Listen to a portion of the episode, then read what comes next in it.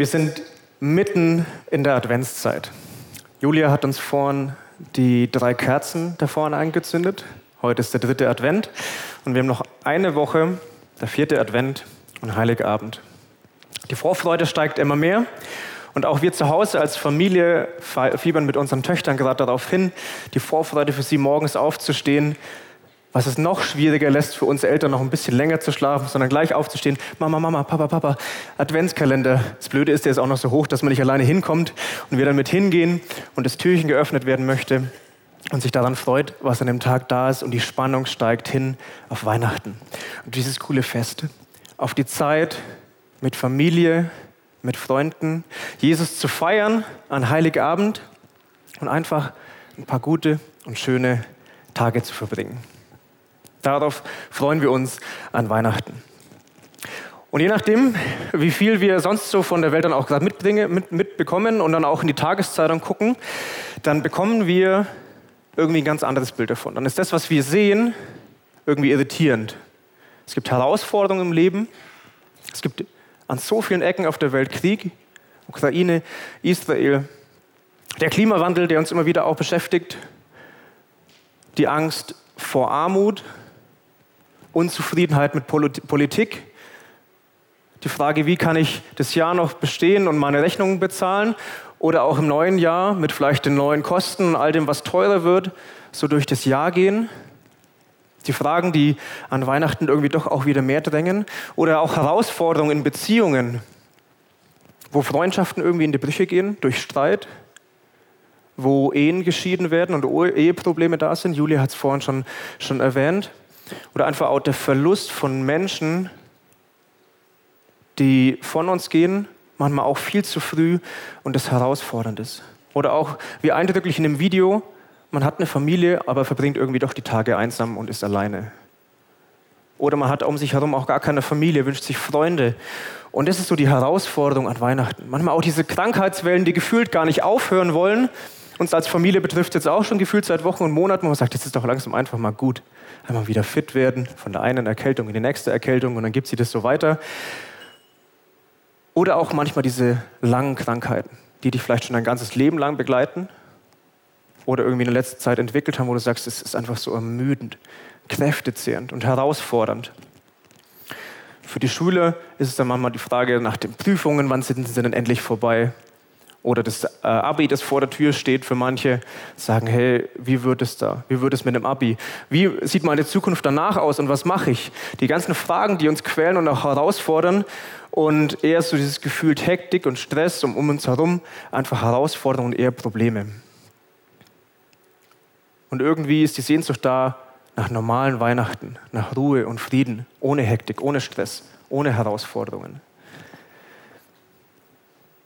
Und viele von euch, vorher noch ein paar Leute, dann auch gefragt, hey, wie sieht es bei euch dann auch? Ist es auch bei euch so herausfordernd und eher dann äh, irritierend und anders als das, das Weihnachten, was du dir wünschst, wo man jeder sagt, ich möchte einfach gerade ein bisschen mehr Ruhe haben.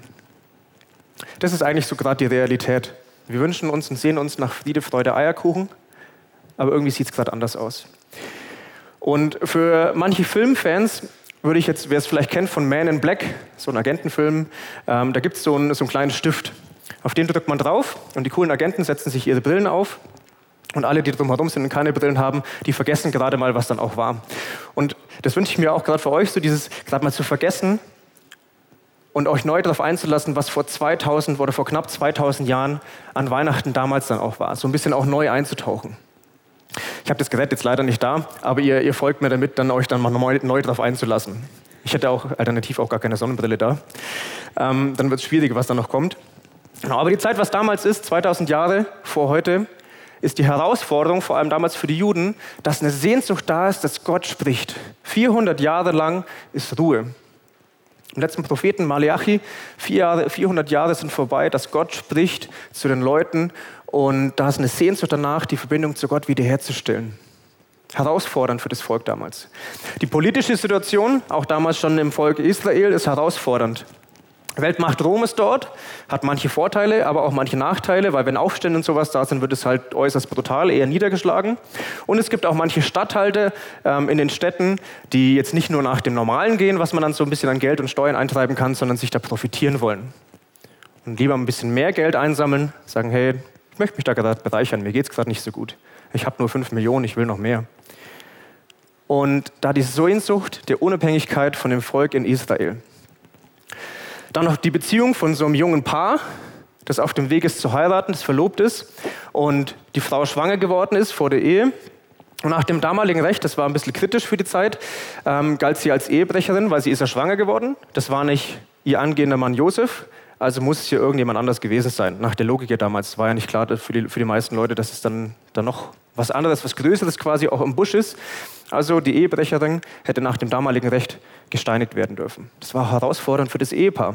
Und dann auch noch die weite Reise von knapp drei Wochen für die schwangere Frau, für die junge Familie ähm, hinzugehen und zu einer Volkszählung. Es gibt Schöneres, als für eine, für eine schwangere Familie drei, drei Wochen irgendwo hinzureisen. Und dann der König, der dort vor Ort ist, der bekommt Wind von einem neuen König, der so ein bisschen an seinem Thron rüttelt. Man merkt, oh, da wird es gerade ein bisschen eng für mich, der Angst bekommt vor einem Thronsturz und dadurch zu so einer radikalen ähm, Entscheidung kommt zu sagen, der, der geboren ist, der an meinem Thron rütteln soll, das Risiko gehe ich nicht ein. Also lasse ich alle Kinder in dem Alter ungefähr eins bis drei Jahre töten, weil dann ist das Problem gelöst. Wir wissen ja, dass es auch anders dann ausgeht, aber für die junge Familie, die muss dann fliehen nach Ägypten. Und auch das ist so dieses, wo man weiß, nach einer Geburt ist es das, nicht das gerade das Angenehmste, dann mal gerade irgendwo hinzureisen und vor allem nicht dann, wenn es eigentlich aus Todesangst ist. So, also Weihnachten damals und Weihnachten heute, wenn wir uns das so ein bisschen parallel nacheinander zusammen anschauen, dann ist es so, dass Weihnachten eher herausfordernd und chaotisch ist. Also das heißt, wenn Weihnachten und, und gerade wenn es gerade bei dir herausfordernd und eher wirbel und chaotisch ist, dann ist es so fast schon dieses normale Weihnachten. Weihnachten ist chaotisch. Denk mal dran, wenn du da nächste Woche, je nachdem wie es ist, mit Freunden und Familie dein Weihnachten verbringst und es ist alles gut und schön, ist es dann das richtige Weihnachten? Oder wenn es gerade chaotisch und nervig ist und es ist wieder ein Streit, dann ist es eigentlich so das richtige Weihnachten. Oder? Zumindest wenn man so in die Bibelgeschichte eintaucht, ist es einfach auch herausfordernd. Und wenn es jetzt aber nächste Woche bei dir so sein sollte, dass es ruhig und friedlich ist und es ist wirklich auch schön, dann muss es nicht unbedingt sein, dass du sagst, ja, Weihnachten ist mir jetzt gerade viel zu nett. Ich fange jetzt mal an rumzustreiten, damit wir richtig Weihnachten feiern. Würde ich jetzt nicht empfehlen, du darfst es trotzdem auch genießen. Aber eben, wenn wir Weihnachten so angucken, zwischen der Idealvorstellung, die wir haben, die Sehnsucht, vielleicht auch nach, einer Wein nach weißen Weihnachten, viel Schnee und richtig tollen Geschenken unterm Baum und der Realität, wie es damals aussah, dann geht es schon irgendwie so ein bisschen, ein ganz kleines bisschen auseinander oder vielleicht auch ganz groß auseinander.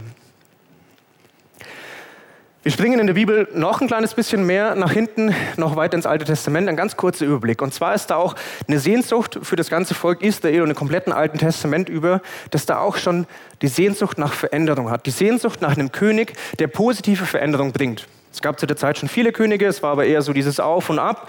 Mal gab es einen guten König, waren es wieder gute Zeiten. Dann kam, kam ein schlechter König, waren es wieder herausfordernde Zeiten. Es gab Scheitern, es gab Herausforderungen. Es war eher so dieses Ringen, gut, schlecht, gut, schlecht. Und so zieht sich das so durch das Alte Testament durch. So viel zu dem Thema, früher war alles besser. Herausfordernde Zeiten, wenn wir uns das angucken, was damals in der Bibel war, im Alten Testament, im Neuen Testament und auch heute, dann zeichnet sich da ein Bild ab des Lebens einfach geprägt von Auf und Abs. Von Herausforderungen, von Dingen, die wir nicht beeinflussen können, von Dingen, die manchmal schief laufen, weil wir sie auch beeinflussen können und ähm, das nicht so äh, wir, wir, gut entschieden haben. Aber manchmal eben die, auch die Herausforderungen von Krieg, ähm, von Unfrieden, von Leid, von Krankheiten, von Beziehungsproblemen und alles, was eher so ein bisschen schlecht läuft. Und da ist die Sehnsucht danach, dass diese Herausforderungen endlich ein Ende haben und vorbeigehen. Und da jemand kommt, der Frieden reinbringt. Also diese Sehnsucht nach Frieden und nach Ruhe ist schon tausende Jahre alt. Und im Alten Testament wird gehofft, dass ein König kommt, der Frieden bringt, der gerecht ist und alles gut wird. Und es kommt auch dieser König, der auch angepriesen ist. Und das Alte Testament fiebert, ohne es zu wissen, dass es Jesus ist, fiebert es auf Jesus hin. Und das Alte Testament ist durchzogen mit Prophetien, also auf Ankündigungen auf Jesus, was alles kommen wird. Und dass dieser König kommt, der Veränderung schafft. Und ich habe euch eine Infografik mitgebracht, die könnt ihr dann auch gleich sehen. Die wirkt auf den ersten Blick vielleicht erstmal verwirrend. So, die, die Infografik besagt eben Altes Testament. Hier hinten, das sind die ganzen Ankündigungen nur auf Jesus. Es gibt noch eine viel beeindruckende Infografik, ähm, wo, wo das komplette, alle Prophetien und alle Ankündigungen aus dem Alten Testament fürs Neue Testament da sind. Und die vielen Striche, die hier sind, der Block das Alte Testament und da drüben das Neue Testament, das sind die Ankündigungen, die für Jesus da sind im Alten Testament. Und das finde ich so begeistert, weil ich das einerseits das dann die, die Bibel bestärkt und bekräftigt, wo ich mir denke, so krass, wie wichtig das Alte Testament ist, dass wir das Neue Testament verstehen und was Jesus tut und es dann einfach auch erleben können. Und diese Sehnsucht auch ausdrückt, dass da Veränderung kommt und auch Gott spricht, dass Veränderung kommen wird, dass ein König kommt, der Veränderung schafft. Und wir werden jetzt gleich noch ein bisschen mehr auch in Bibeltexte eintauchen. Die zwei Evangelien, Matthäus und Lukas, sind ja die, ähm, die die Geburtsgeschichte, die quasi die Weihnachtsgeschichte in der Bibel beschreiben und ähm, die Geburt von Jesus erklären. Und das finde ich so, also ich hoffe, euch begeistert das auch so, aber ich finde es so stark, diese Bilder und Verknüpfungen zu sehen, die im Alten Testament geschlagen werden und im Neuen Testament sichtbar werden. Und es ist einfach so krass. So, okay, also die Erwartung an einen König, an herausfordernde Zeiten damals war, ähm, dass da jemand kommt, der Frieden bringt. Und ich möchte euch drei wichtige Stellen mit reinnehmen. Der eine ist aus dem Propheten Jesaja, aus dem Alten Testament, in Kapitel 9, Verse 5 bis 6, wo steht: Denn uns ist ein Kind geboren, ein Sohn ist uns geschenkt. Er wird die Herrschaft übernehmen. Man nennt ihn wunderbarer Ratgeber, starker Gott, ewiger Vater, Friedensfürst. Er wird seine Herrschaft weit aussehnen und dauerhaften Frieden bringen. Auf dem Thron, also ein König Davids, wird er regieren und sein Reich auf Recht und Gerechtigkeit gründen. Jetzt und für alle Zeit. Wunderbarer Ratgeber, starker Gott, ewiger Vater, Friedensfürst. Und sein Reich auf Recht und Gerechtigkeit. Da steckt so viel Sehnsucht aus dem Alten Testament drin, die wir auch heute noch spüren. Die Sehnsucht nach Frieden und nach Gerechtigkeit für uns und für unser Leben. Und da kommt diese Person und soll diese Person kommen, die das bringt. Eine tiefe Sehnsucht in dem Volk, dass die Ungerechtigkeit vorbeigeht. Die zweite Stelle ist aus dem ähm, anderen großen Propheten Jeremia, Kapitel 23, Vers 5.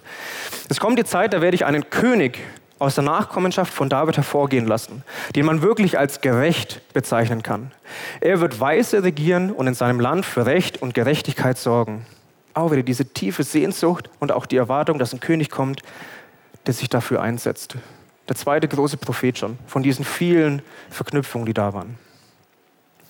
Und zuletzt der kleine Prophet oder wird als kleiner Prophet bezeichnet, Zahaja, Kapitel 9, Vers 9. Freut euch, ihr Menschen auf dem Berg Zion. Jubelt laut, ihr Einwohner von Jerusalem. Seht, euer König kommt zu euch. Er ist gerecht und bringt Rettung. Und doch kommt er nicht stolz daher, sondern er reitet auf einem Esel, ja, auf dem Fohlen einer Eselin. Es wird ein König kommen, der gerecht ist und bringt Rettung. Und er ist nicht stolz. Das ist die Erwartung aus dem Volk Israel, die tiefe Sehnsucht nach Veränderung, nach positiver Veränderung. Dass jemand kommt, für Gerechtigkeit und für Recht sorgt und dann die Überraschung, es wird anders, als sich die Leute das auch vorstellen. Er ist nicht stolz, nicht auf einem Königstier, auf einem weißen Pferd, auf einem weißen Schimmel und reitet in eine goldene Stadt ein oder mit einer Armee, die ihn begleitet, sondern er kommt nicht stolz auf einer Eselin. Und dann blicken wir in die Weihnachtsgeschichte turbulente Zeiten, nach wie vor Herausforderungen. Und das ist der König, der in der Weihnachtsgeschichte geboren werden soll. Irgendwie unvorstellbar, dass es der ist, der Recht und Gerechtigkeit bringt. Aber Jesus wird, wir springen ins Neue Testament über, in die Weihnachtsgeschichte in dem Lukas-Evangelium, im Kapitel 1, wo steht, aus der Höhe kommt das helle Morgenlicht zu uns, der verheißene Retter. Dieses Licht wird allen Menschen leuchten, die in Finsternis und Todesfurcht leben allen Menschen leuchten, die in Finsternis und Todesfurcht leben. Er, es wird uns auf den Weg des Friedens führen. Dieses Licht, dieses Kind wird auf den Weg des Friedens führen. Der verheißene Retter, der kommt und wo jeder darauf wartet, diese Sehnsucht im Volk ist. Und im nächsten Kapitel, in Kapitel 2 bei Lukas steht, plötzlich trat ein Engel des Herrn zu ihnen und die Herrlichkeit des Herrn umstrahlte sie. Die Hirten erschraken sehr, aber der Engel sagte, fürchtet euch nicht. ich verkündige euch eine Botschaft, die das ganze Volk mit großer Freude erfüllen wird. Mit großer Freude. Heute ist für euch in der Stadt, in der schon David geboren wurde, der versprochene Retter zur Welt gekommen. Es ist Christus, der Herr. Also die Sehnsucht nach der Person, die Frieden bringt und die Spannung vielleicht dann auch auflöst, aufhört mit der, Bedrohung von Krieg und äh, von den Zukunftsängsten, dass es besser wird. Auflösung von den Nachrichten, die uns herausfordern. Und dann kommt er, der versprochene Retter, der das ganze Volk mit Freude erfüllen wird. Und dann könnte man weiterlesen und sagen, hey, und daran werdet ihr ihn erkennen, er sitzt auf einem goldenen Thron mit einem Schwert in der rechten Hand und mit einem Schild in der linken Hand und er wird Gerechtigkeit bringen. Er wird Gerechtigkeit bringen. Sowas kommt mir dann so die, die Geschichte und die Vorstellung von Excalibur. Da ist einer so ein, so Niemand, der ähm, den, diesen, dieses Schwert aus dem Stein zieht und es ihm Macht verleiht und in seine Herrlichkeit und Größe kommt und den schrecklichen König vernichtet und damit Ruhe und Frieden für das Volk bringt. Das ist so meine, meine Vorstellung. Und auch die Erwartung von damals, dass da jemand kommt mit Macht und Kraft und Herrlichkeit und Stolz. Aber der Bibeltext geht ganz anders weiter. Der Bibeltext geht, und daran werdet ihr ihn erkennen. Das Kind liegt in Windeln gewickelt in einer Futterkrippe. Ein Kind gewickelt in einer Futterkrippe. Es gibt wenig Sachen, die noch weniger nach was Königlichen aussehen. Der König, der kommt als Kind in Windeln in der Futterkrippe. Auf keinem Thron, mit keiner Armee, keine Leibwachen, die ihn beschützen. Einfach klein und verletzlich in so einer Krippe. Das ist der Herrscher, auf den gewartet wurde. Irgendwie spannend. Aber es wurde so angekündigt, da kommt jemand, der ist nicht stolz. Und es gibt noch weitere Ankündigungen an, an Jesus, an den Messias. Und ähm, ich, die nehme ich euch mit rein in Zusammenfassung der Bibeltexte. Und Messias ist ja ähm, aramäisch, was heißt Christus. Und die beiden Worte stehen ähm, für, für, für bedeuten der Gesalbte. Und der Gesalbte, wegen dem Titel, das ist damals für den König oder für den Hohepriester, die vor ihrem Amt gesalbt werden mit Öl also für den König und Hohepriester. Und diese Erwartung, so wird, wird Jesus dann auch angekündigt als der Messias.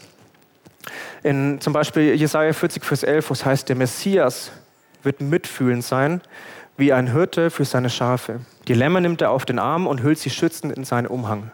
Die Mutterschafe führt er behutsam ihren Weg. Das ist der König, der kommen wird. Der Messias wird sanftmütig sein und wird nicht prahlen. Der Messias wird sündlos sein, also ohne Schuld, ohne Unrecht. Nie kam ein betrügerisches Wort über seine Lippen. Und in Jesaja 61, der Messias wird Gebrochene aufrichten. Er hat mich gesandt, den Armen die frohe Botschaft zu bringen und die Verzweifelten zu trösten. Ich rufe Freiheit aus für die Gefangenen, ihre Fesseln werden nun gelöst und die Kerkertüren geöffnet. Der Messias wird Gebrochene aufrichten. Jesus kommt auf die Welt und alles ist in Ordnung. Alles ist vorbei. Der König kommt und liegt in der Krippe, wird alle aufrichten und alles Elend, alles Leid ist vorbei. Das war die Hoffnung dahinter. Und es sieht an Weihnachten dann doch irgendwie ganz anders aus. Und die Herausforderung dabei ist, später, als Jesus dann älter wird, sagt der Matthäus-Evangelium noch was viel, noch was ganz anderes. Es wird sogar eher noch mal herausfordernder zum Ende hin. Es wird noch mehr Krieg geben, noch mehr Leid wird kommen. Es wird herausfordernd. Und die Erwartung war eher noch eine ganz andere. Aber wie ist es jetzt überhaupt zu verstehen? Ich dachte, wenn der König kommt, dann ist alles vorbei, was schlecht ist. Und dann wird es gut werden. Und die Ankündigung von Jesus erstmal, dass es dann noch mal herausfordernder wird. Der Theologe Anti Wright hat es ähm, richtig schön beschrieben, da auch eine Grafik dazu. Und zwar, es gibt eine Vergangenheit. Die Vergangenheit prägt uns ja. Also damals die Könige, die herausfordernd waren und ähm, nicht so gehandelt haben, wie das Volk, das dann auch gut war. Das war die Situation damals. Und daraus schafft sich aus der Vergangenheit eine erwartete Zukunft. Entweder halt, es bleibt alles, wie es ist, es ist nervig, es ist schlecht, uns geht es nicht gut. Oder die Hoffnung zumindest, eine unbegründete Hoffnung, aber eine Hoffnung zu sagen, vielleicht wird es ja irgendwann gut. Aber da ist erstmal eine erwartete Zukunft, ohne überhaupt eine Bestätigung. Und dann kommt Jesus und dann ist dieses große Ereignis, die Geburt von Jesus, und er durchbricht diese Kette von den Erwartungen. Er sagt, okay, jetzt geht es dann immer so weiter, wie es halt war und wie wir es erwartet haben, wie, wir es kannten und irgendwie wird es einfach nervig und störend und es bleibt, wie es ist. Sondern Jesus kommt hin und schafft damit eine neue Zukunft. Eine neue Zukunft, weil man weiß, Jesus ist da. Der Retter, der Frieden bringt und Freude bringt und der alles Leid beenden wird, der ist da. Und da entsteht eine neue Zukunft, die Hoffnung und eine Perspektive gibt auf Ewigkeit. Nochmal ähm, vorne auf das Bild, auf die Verheißungen, ähm, wo ja angekündigt wurde, wie, wie Jesus sein wird im Alten Testament. Und hier vorne, das war für die Leute dann klar. Matthäus, äh, Matthäus Evangelium, da, da kam, wurde schon klar, wie Jesus auch kommen wird, wo er liegen wird.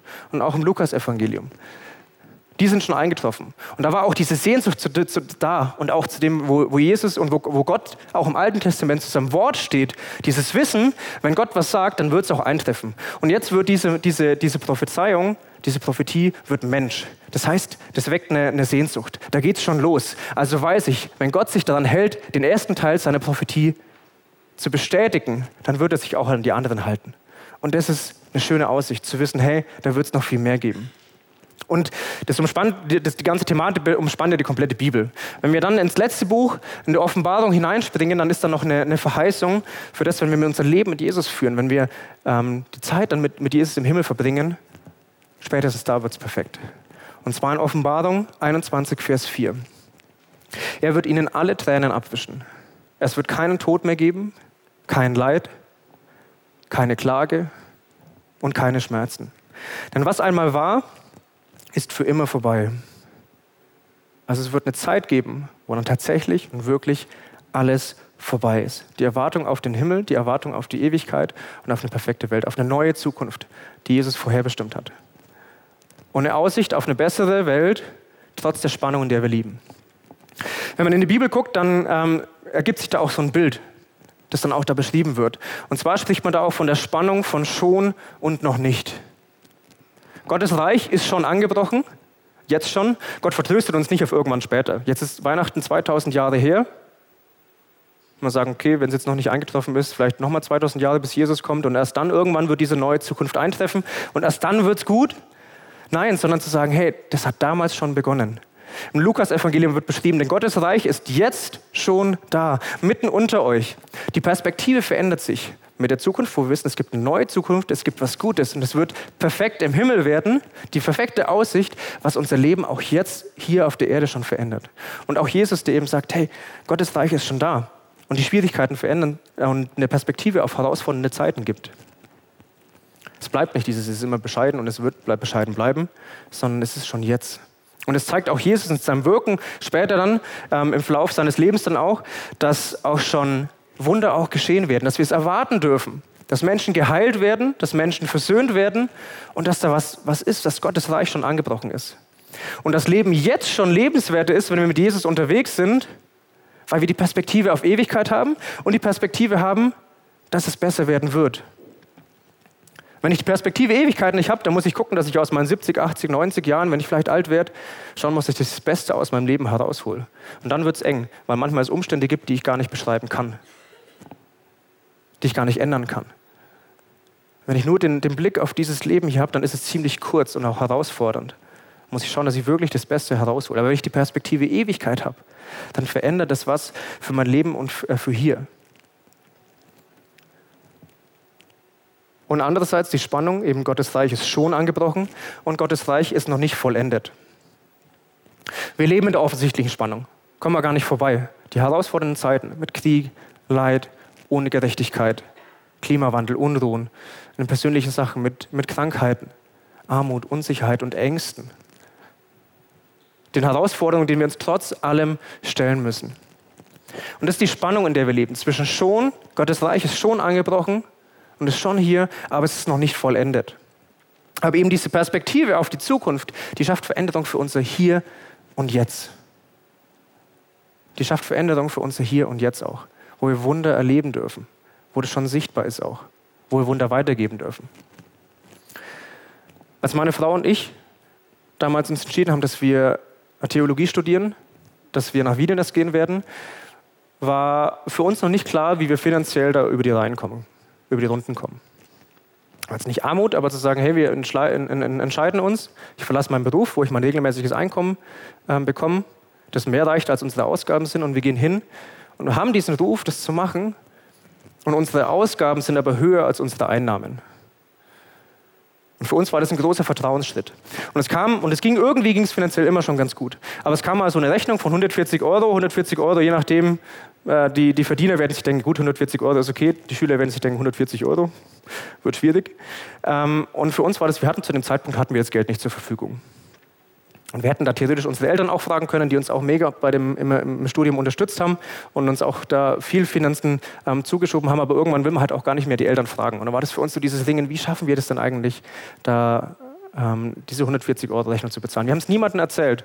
Und kurz nachdem wir den Brief bekommen haben, das waren also nicht glatt 140, es waren so 136, 84, wie man halt irgendwie mal Rechnungen bekommt, ähm, haben wir Spenden von Leuten bekommen. Mit zum Teil wirklich komischen Summen äh, im Centbereich auch sogar.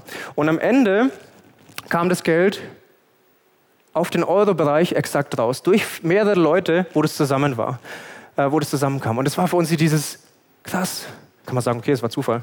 Haben uns ja gerade mal Leute 12,97 Euro zusammengesteckt oder wie auch immer.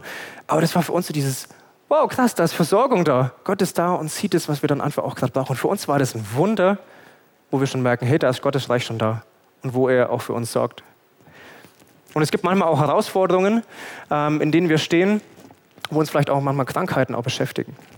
Und ich habe hier einen jungen Mann für euch, der euch ein Zeugnis geben möchte. Über das, wie es in seinem Leben aussieht und wo er auch ähm, Herausforderungen gegenübersteht. Der junge Mann heißt Marius. so. Seitdem ich 16 bin, ist ein tägliches Ding von mir, dass ich morgens mir den Eiter aus der Nase rausdrücken muss, weil sonst ist das einfach nervig und alles Mögliche. Und das äh, schon auch klar, ich bin nicht eingeschränkt körperlich oder sonst was. Und das ist für mich auch so eine große Spannung zu sagen, wie wenn man alles Mögliche sieht in der Welt und alles Mögliche, es gibt Leute, können nicht laufen. Die hatten irgendwelche anderen Behinderungen an ihrem Körper, fehlt ein Arm oder was weiß ich, alles Mögliche. Und ich habe ja eigentlich alles, bin ja sehr dynamisch unterwegs. Und ähm, ja, und gleichzeitig zu sagen, ja, irgendwie nervt es mich schon auch mit dem, was ich jetzt da habe. Und auch zu merken, hey, ich leide schon auch drunter. Und ähm, genau, und gleichzeitig ist da momentan noch nicht so eine krasse Lösung im Weg, weil es einfach schwer ist, da hinzukommen an diese Stelle. Ein Vorschlag war eine Kopf-OP, wo ich einfach keinen Bock drauf habe. Ähm, andere Idee ist irgendwie trotzdem noch die Nase wieder aufschneiden und dann da hochkommen. Und dann haben sie mir auch irgendwann gesagt, so einfach können wir das auch nicht machen, weil da oben die ganzen Geschmacks- und Nerven für Geruchssinn und eben Geschmackssinn sind. Und wenn da einmal einen kurzen Schnitt daneben haust, dann hast du halt alles weg. Und das wäre jetzt auch was, was ich nicht will. Also ja, in der Spannung lebe ich da ein bisschen. Und jetzt so mit Perspektive Ewigkeit, wo du auch gesagt hast, macht es einen Unterschied für dich, ob du jetzt mit oder ohne Jesus da unterwegs bist? Dass man sagt, das, weil das ist ja schon ein Eingriff, der jetzt nicht einfach so mal eben, sagst du, ein kleiner Schnitt daneben und dann machst du es mit dem Riechen. Du sagst, was macht es mit dir auch zu sagen, hey, du hast eine Perspektive Ewigkeit auch, eine Perspektive auf Heilung, vielleicht auch jetzt schon und spätestens dann die, die Sehnsucht auch, dass es im Himmel vorbei ist. Also einmal wüsste ich gar nicht, wie die Perspektive ohne Jesus wäre. Ich kenne nur Jesus. Aber ähm, ich sage schon, bei dem allen, was Jesus tut und wie er gelebt hat und allem Möglichen, finde ich es an sich schon wert genug zu sagen, hey, ich mache so viel, wie ich einmal kann und darf davon auch profitieren, zu sagen, ich lebe für Jesus und auch trotzdem Leid und allem einfach zu sagen, hey, ich darf auch voll zu ihm kommen, da um Heilung beten und bitten und auch gleichzeitig um weitere Entwicklung als Mensch und allem Möglichen. Und darf ja auch erleben, dass mich das gar nicht so krass einschränkt, dass ich sagen kann, ich darf mich als Mensch, als Person hier einfach auch entwickeln. Und ich bin nicht so, dass ich in Krankenhäusern momentan noch unterwegs bin. Und gleichzeitig halt einfach auch zu wissen, dieses, ich darf mein Leid bei ihm auch klagen, wirklich zu sagen, hey, ich kann kommen, wann ich will und es Leid ist auch geteilt. Ich muss das nicht alleine mit mir rumschleppen.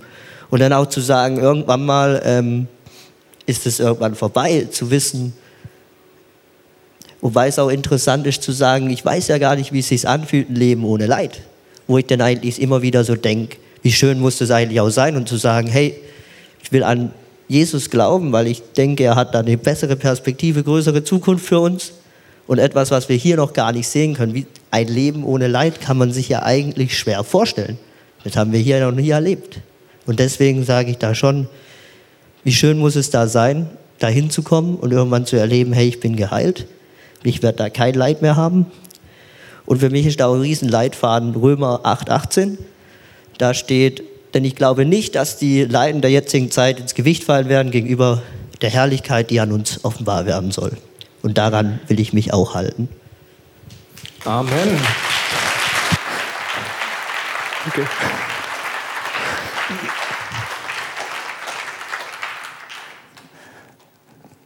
Nach dem Schluss und dem Satz ist ja wahrscheinlich schon fast schwierig, noch weiterzumachen. Danke, Marius, auch für deinen Mut, da einfach auch weiterzugeben, offen und ehrlich. Und klar, du hast gesagt, eben, es gibt viel schlimmere Sachen, aber trotzdem begegnet uns Leid auf unterschiedlichen Ebenen und Herausforderungen auch. Und dem einfach auch zu sagen, hey, da ist eine Sehnsucht da, dass Jesus mich jetzt schon heilt, aber die Zuversicht, wenn es nicht jetzt klappt, Perspektive Ewigkeit und da wird alles gut. Und das mit der Hoffnung, die Jesus mir gibt, auch jetzt schon zu geben. Die Hoffnung, jetzt schon zu leben. Mit der Erwartung, Offenbarung 21,4, wird alle Tränen abwischen, es wird keinen Tod mehr geben, kein Leid und es wird spätestens da alles perfekt. Aber die Sehnsucht und die Erwartung, dass es auch jetzt, auch hier schon beginnt, das schafft Hoffnung. Und das nicht nur für Weihnachten zu haben, an Weihnachten wieder zurückzugehen und zu sagen, da ist Weihnachten mit Friede, Freude, Eierkuchen, sondern Weihnachten zu erleben mit einem tiefen Frieden und mit einer Freude, der von Jesus kommt. Und alles, was wir dann an Weihnachten feiern, dieses ganze Fest, alles nur, nur weil Gott, der so groß ist, sich klein macht und Mensch wird.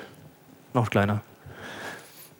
Und nicht von oben irgendwie über dem Staub der Welt, wie es in dem Lied heißt, herrscht, sondern mitten in das Leid, mitten in den Staub der Welt hineinkommt und damit dabei ist, verletzbar wird, uns auf Augenhöhe begegnet, mit den Herausforderungen, denen, wir begegnen, begegnet er plötzlich auch selbst.